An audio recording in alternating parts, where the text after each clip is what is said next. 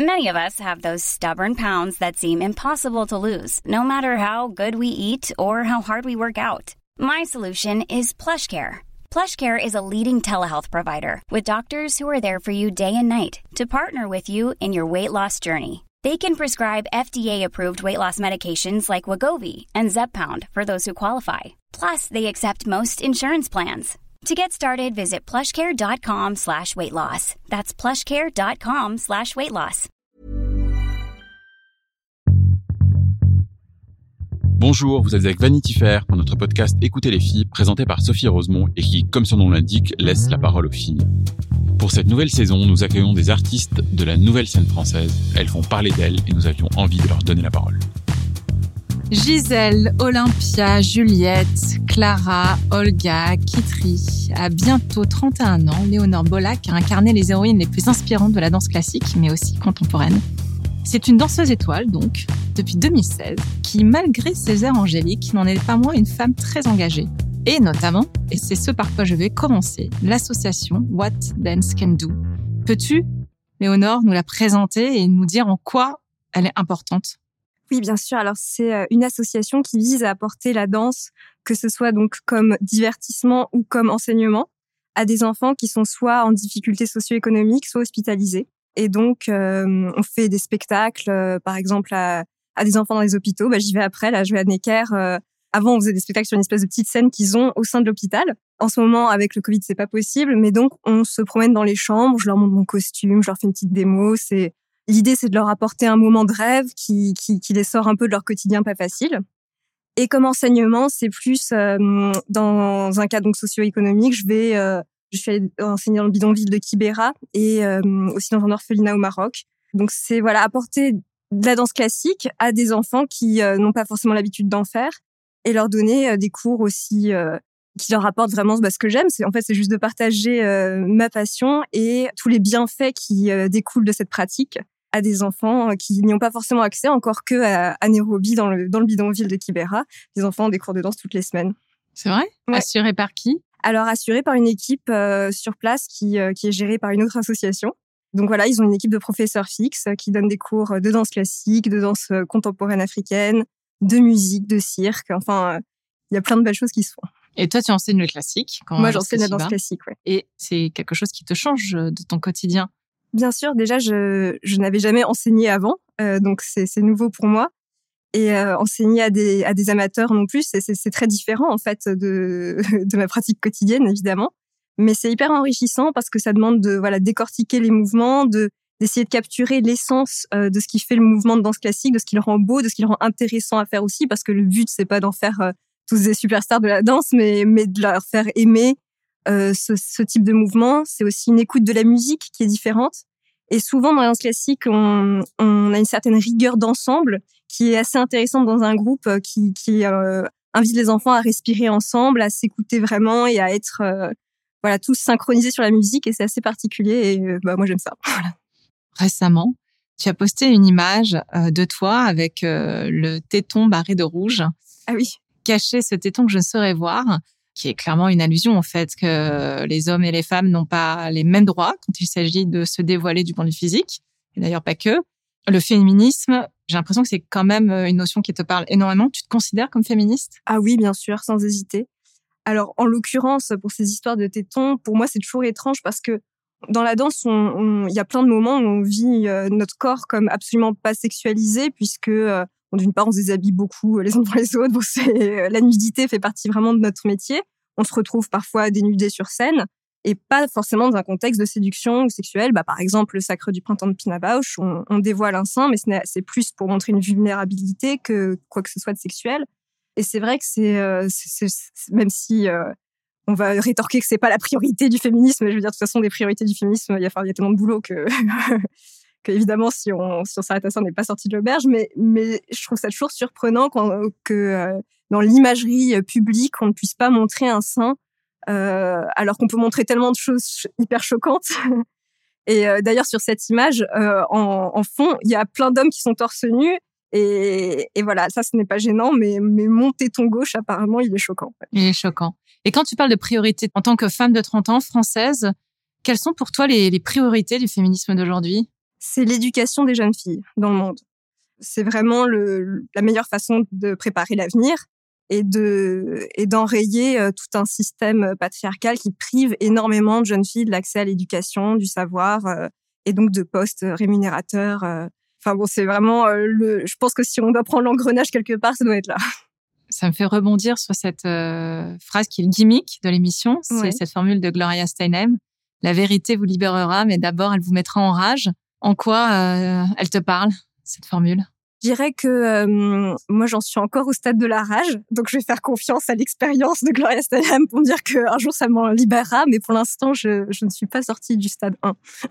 ouais, la colère est, est toujours là et elle t'anime. Oui, oui, oui, ça me met extrêmement en colère euh, de voir que les jeunes filles euh, partout dans le monde ne peuvent même pas parfois aller à l'école. Enfin, je veux dire, c'est quand même la, la, base, quoi. Et c'est aussi pour ça que tu as envie de voyager, d'aller euh, apprendre à, danser, euh, d'aller sur place? Oui, je pense que la danse, c'est un moyen de, de se connaître, de s'émanciper, d'aussi prendre conscience d'un corps qui, euh, qui voilà, va être considéré comme honteux bah, jusqu'ici sur Instagram, d'ailleurs, hein, mais, mais encore plus partout ailleurs dans le monde.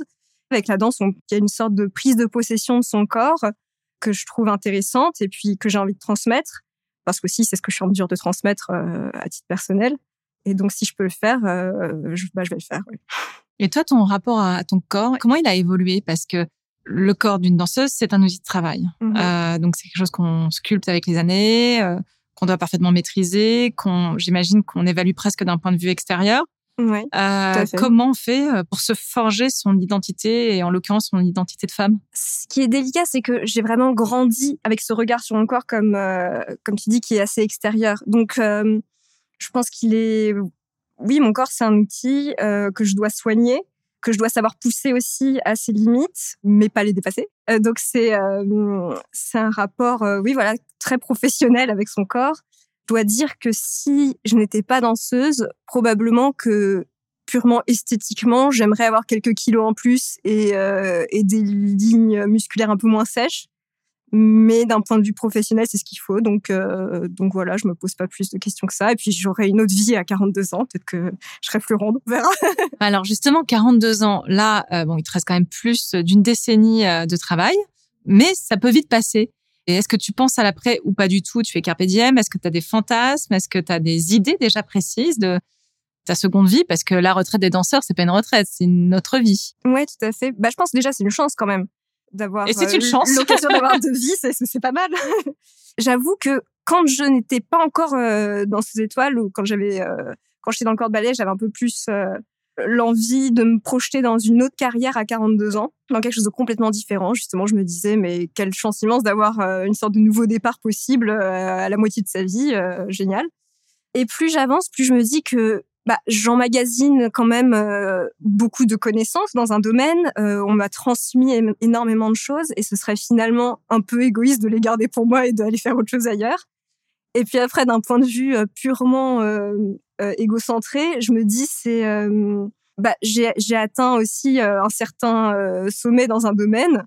Je sais pas si repartir à zéro dans un autre où je vais être potentiellement nul, hein, c'est quand même possible. ou alors dans un autre domaine qui me passionne, enfin trouver une autre passion qui me qui m'anime autant que la danse, c'est que c'est pas gagné quand même. Euh, ça n'arrivera probablement pas. Donc j'ai de plus en plus envie finalement de continuer dans dans ce domaine. Bon, c'est difficile à dire, mais j'aimerais transmettre. D'ailleurs, j'aimerais continuer de transmettre dans un contexte euh, caritatif. C'est quelque chose qui, qui me plaît beaucoup. Et alors, euh, si j'imagine que je peux avoir du talent en chorégraphie, donc parce que pour l'instant, je, n'en sais rien, mais, euh, mais j'aimerais bien aussi chorégraphier des ballets classiques pour faire évoluer un petit peu les, les thèmes narratifs qui, qui, sont au cœur de ces grands ballets classiques, parce que moi, j'adore euh, la danse classique, j'adore ce langage, j'adore l'esthétique, euh, la grâce que ça transmet et, la façon dont ça fait rêver le public. Mais j'aimerais qu'au cœur de ça, il y, ait, des histoires plus actuelles, euh, ou en tout cas des façons de traiter les histoires de façon plus actuelle, sur euh, les, de centrer euh, une attention sur les psychologies des personnages un peu différemment, notamment sur les rôles de femmes, évidemment, hein, on y revient. Il y a plein de ballets où les rôles féminins sont complexes, mais il y en a aussi où c'est bon bah la princesse qui attend de se marier, tout ça, tout ça. Et je dis pas qu'ils ne doivent pas exister, mais j'aimerais que ça, j'aimerais que ça évolue et qu'il y ait des nouvelles propositions en fait. Donc si je pouvais réussir à, à, à moi faire ces nouvelles propositions, je serais très fière. Ou sinon collaborer avec des gens pour euh, pour y arriver, ça peut être un travail d'équipe. Je pense qu'il y a beaucoup de très belles œuvres qui se sont créées avec des tas de talents différents. Donc voilà, je pense que j'aimerais en tout cas me joindre à un mouvement qui créerait des nouveaux ballets classiques. À propos de rôles complexes, mmh justement, quels sont toi les personnages qui t'ont le plus touché lorsque tu les as incarnés? Juliette, Marguerite Gauthier, Gisèle et euh, dans le sacre. Le sacrifice revient un petit peu à chaque fois. Ouais. Mais ça, c'était très particulier. Je ne sais pas si c'est même un rôle d'interprétation, puisque c'est euh, on ne joue pas un personnage, mais euh, c'est une expérience tellement unique et euh, c'est hyper difficile à, décrire. Euh, mais c'est une espèce de vibration qui d'abord est super commune, quelque chose d'hyper tribal dans ce sacre euh, qui commence comme une pièce de groupe. Je parle du sacre de Pina, hein, qui se passe donc dans la terre, on est pieds nus. Euh, déjà, on n'est pas esthétisé, ce qui est rare dans notre milieu. Euh, les filles, on est, on n'est pas maquillées, on est à peine, enfin, on a les cheveux juste vaguement attachés pour pas les avoir dans les yeux, quoi. On a des espèces de, tenues transparentes, de, de, petites robes, quoi. Et les hommes, pareil, qui sont pas esthétisés. Donc c'est d'abord une pièce de groupe, on sent euh, quelque chose d'hyper tribal euh, qui part vraiment des tripes. Et puis petit à petit, le, groupe est effrayé, on sent que qu'on cherche une personne qui va être finalement rejetée du groupe, qui va être l'élu et qui va être sacrifiée. Et euh, c'est très particulier de vivre ce retournement du groupe contre une personne qu'on peut vraiment imaginer dans plein de situations dramatiques de toutes les époques. c'est très spécial et c'est très déplaisant mais malgré tout, c'est quelque chose que j'aimerais revivre. Donc euh, voilà, ça, je suis pas complètement claire avec euh, ce que ça m'a fait, mais mais c'était fort. Remontons à ton enfance. Tu n'en parles pas beaucoup, mais tu es d'origine franco-norvégienne. Oui. Tes parents, quelle a été l'éducation artistique qu'ils t'ont apportée? En quoi cette cette double origine a été précieuse En quoi tout ça a nourri peut-être euh, ta vocation de danseuse? Alors je ne sais pas si ma double origine a spécialement joué un rôle dans ma motivation à être danseuse. C'est difficile de, de séparer les différents éléments qui font qui on est. Mais euh, ma mère, donc celle qui est norvégienne, et aime toujours d'ailleurs beaucoup la danse. Et donc moi, quand j'avais 4 ans, j'avais beaucoup beaucoup d'énergie, comme beaucoup d'enfants de 4 ans, hein, il fallait canaliser. Donc, euh, donc elle m'a inscrite dans un cours de danse où il y avait ma cousine. C'était très euh, bon enfant et amateur. Hein. Je pense que ça m'a vite plu, mais j'ai pas tout de suite décidé d'en faire mon métier, simplement parce que je savais pas vraiment que c'était un métier possible mais j'ai toujours euh, aimé m'exprimer comme ça. Je dansais beaucoup dans mon salon. Voilà, c'est mes souvenirs euh, d'enfance dans mon salon, euh, danser sur du Chopin et du Brahms sur mon parquet. Et donc là, l'influence de ma mère, ce serait probablement une influence musicale, puisque c'est elle qui avait beaucoup de disques et qui me laissait le choix. Donc voilà, c'était les nocturnes de Chopin et les danses hongroises de Brahms, mes choix. I'm Sandra, and I'm just the professional your small business was looking for. But you didn't hire me because you didn't use LinkedIn jobs. LinkedIn has professionals you can't find anywhere else, including those who aren't actively looking for a new job but might be open to the perfect role, like me. In a given month, over 70% of LinkedIn users don't visit other leading job sites. So if you're not looking on LinkedIn, you'll miss out on great candidates like Sandra. Start hiring professionals like a professional. Post your free job on linkedin.com/achieve today. ça pouvait annoncer ce qui allait euh, se passer par la suite. Oui, probablement. C'est vrai que c'est très. Euh, je pense que mon, mon, amour de la danse n'est vraiment dans mon amour de la musique. Et aujourd'hui, tu es plutôt jazz, j'ai l'impression. Alors, j'écoute beaucoup de jazz sur mon temps libre. Je peux pas dire que je préfère le jazz à la musique classique, c'est juste que je, je, baigne énormément quotidiennement dans la musique classique et donc quand je rentre chez moi, c'est vrai que j'ai peut-être envie d'écouter un peu plus de jazz. Qu'est-ce que tu aimes écouter dans le jazz? Moi, j'aime le, le, vieux jazz vocal. Euh, comme Ella Fitzgerald, Nina Simone, Etta James, euh, Duke Ellington. Et j'aime, euh, j'irais même plus loin, j'aime bien l'écouter euh, avec un son un peu grésillant, un peu euh, capturé d'époque. J'ai un, un, vieux gramophone chez moi. Alors, j'écoute pas toujours ma musique sur mon gramophone hein, parce que c'est une installation et en plus c'est très très fort. On peut pas régler le volume, donc pour les voisins c'est pas sympa. Mais voilà où j'aime l'idée d'un son qui n'est pas trop retravaillé. Alors ensuite, il y a eu ces années où tu as tenté le concours que mhm. tu n'as pas eu. Tu es parti au conservatoire. Oui. Tu es revenu et là, tu es rentré euh, à l'école de, de, danse de l'opéra. En quoi ces obstacles t'ont finalement aidé à trouver euh, d'autant plus ta voix? Bah, Je pense que déjà, euh, chaque obstacle, c'est l'occasion de de découvrir à quel point on a vraiment envie de faire ce qu'on fait. C'est-à-dire que évidemment c'est une déception, on, passe un mauvais moment, euh, on, doute de soi, on, ne se sent pas forcément. Euh, voilà, on se demande est-ce que je suis faite pour ça? Et à chaque fois la réponse c'est oui, euh, c'est ce que je veux faire et je vais y arriver. Donc disons que chaque obstacle permet de vraiment se, rendre compte de la valeur de ce qu'on cherche. C'est aussi l'occasion de se remettre en question techniquement, artistiquement, de travailler plus, on va dire. Alors après, tu es arrivé à l'école et tu as été quadrille. C'est pas forcément des moments faciles parce que je sais que c'est des moments où on danse pas comme on aimerait en tout cas danser.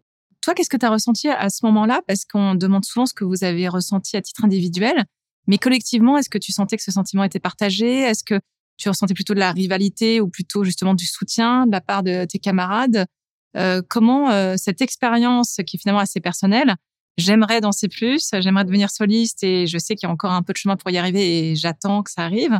T'arriver à le partager avec euh, celles et ceux qui t'entouraient? Bah, je pense qu'à l'époque où ça m'est arrivé, donc euh, mes cinq premières années de ballet où effectivement je dansais pas beaucoup, bon, il faut quand même dire que même si c'était difficile et que j'aurais aimé danser plus, j'étais quand même à l'Opéra de Paris en train de faire des productions magnifiques, donc c'est quand même pas euh, la, la, pire situation au monde. Hein.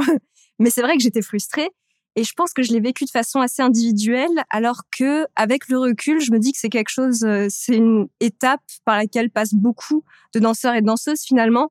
Et j'aurais, j'aurais probablement dû plus en parler et pas le vivre voilà comme une espèce de d'échec et de rejet personnel. Finalement, euh, tout le monde a des obstacles à un moment donné. C'est juste qu'ils sont pas euh, répartis forcément de la même façon dans la carrière. Il y en a qui vont progresser très vite au début quand ils arrivent, puis buter à un stade qui sera celui de sujet ou de première danseuse ou, quoi. Et ça va engendrer des frustrations aussi. Et je pense que c'est euh, important, en tout cas, si euh, des, des jeunes qui s'y mettent hein, écoutent, de se dire que ça arrive en fait à tout le monde à n'importe quel moment de la carrière et que faut s'armer de patience et que finalement, euh, voilà, on traverse tout ça. Et là maintenant, donc tu es dans ces étoiles et ton principal partenaire, c'est Germain Louvet, que j'ai vu il y a pas longtemps dans sa loge. Et il y avait des figurines et des jouets, des cadeaux que tu lui avais fait.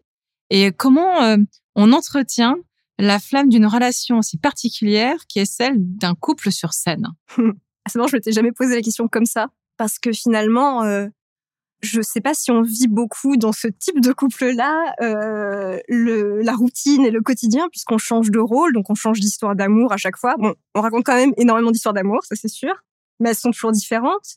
On vit beaucoup de moments euh, d'adrénaline ensemble, donc euh, on s'ennuie assez peu tous les deux. Je veux dire, soit on est super stressé, soit on est hyper heureux, soit on est hyper déçu. Mais euh, je veux dire, on a toujours des émotions assez intenses qui sont liées euh, bah, à, à l'intensité avec laquelle on vit notre métier, tout simplement, euh, qui, qui, sont très connectées. Donc, euh, je pense qu'au contraire, on a une on a une relation qui ne manque pas de, de montagnes russes émotionnelles.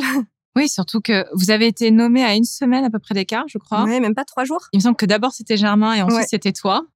Et on voit hein, sur les vidéos que lorsque Germain euh, est nommé, tu es très très heureuse toi aussi. Donc il y avait déjà cette complicité avant même d'être étoile. Oui, oui, oui, bien sûr. On avait déjà, euh, on avait déjà fait nos premiers pas dans, Casse-Noisette ensemble. C'était notre premier rôle d'étoile qu'on a partagé quand on était coryphée.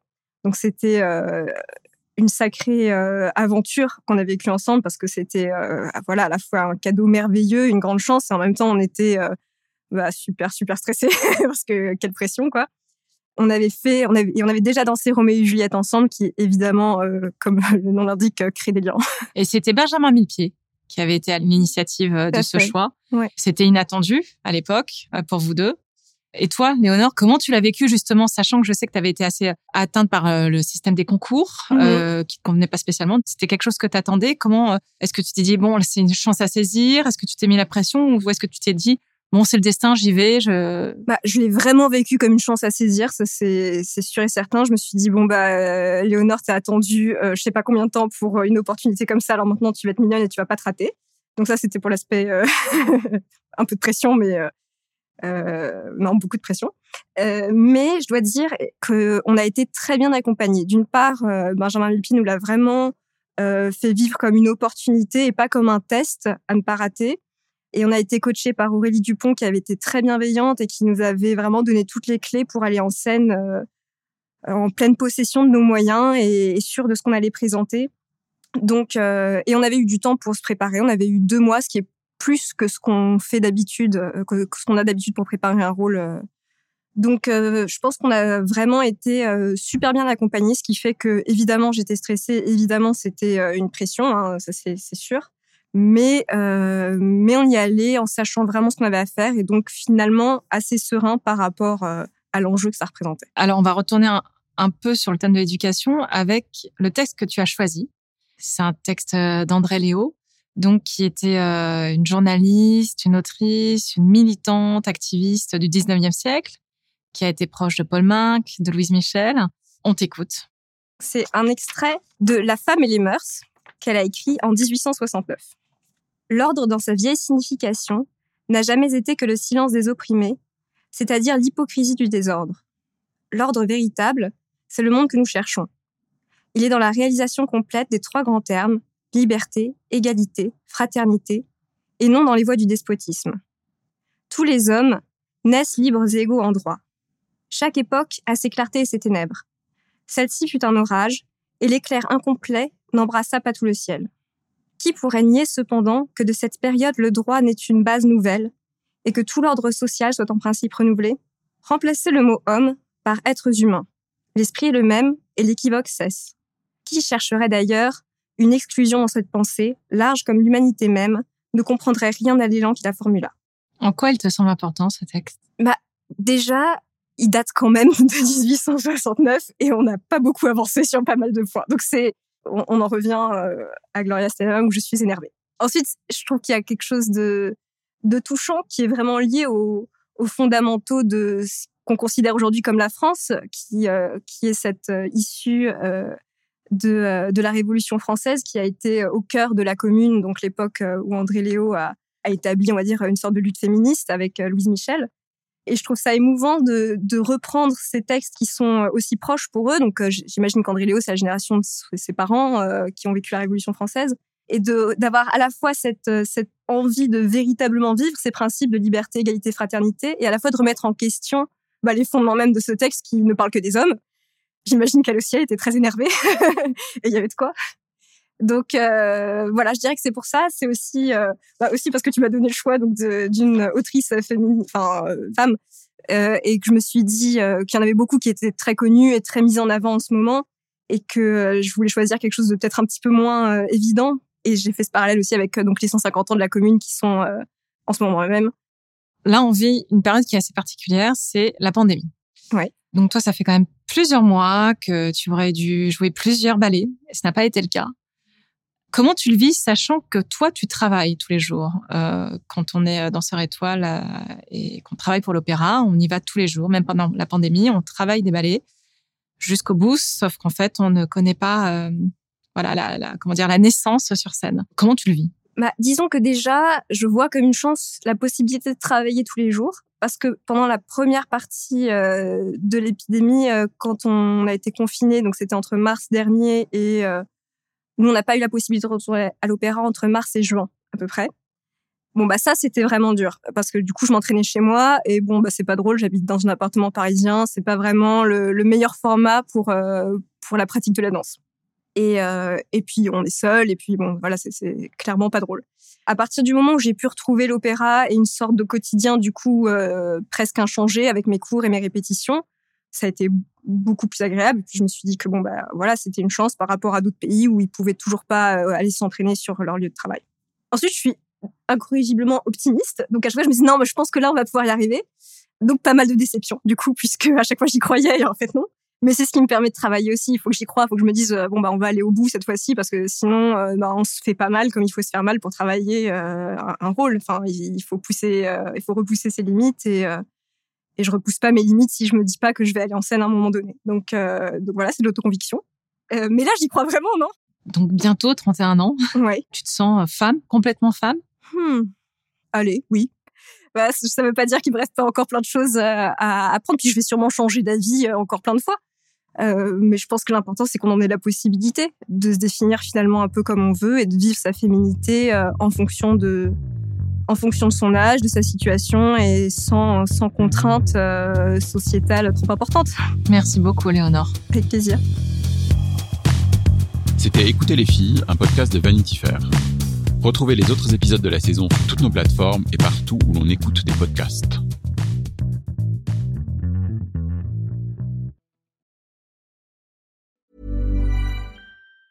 Ever catch yourself eating the same flavorless dinner three days in a row? Dreaming of something better? Well, HelloFresh is your guilt-free dream come true, baby. It's me, Kiki Palmer. Let's wake up those taste buds with hot, juicy pecan-crusted chicken or garlic butter shrimp scampi. Mm.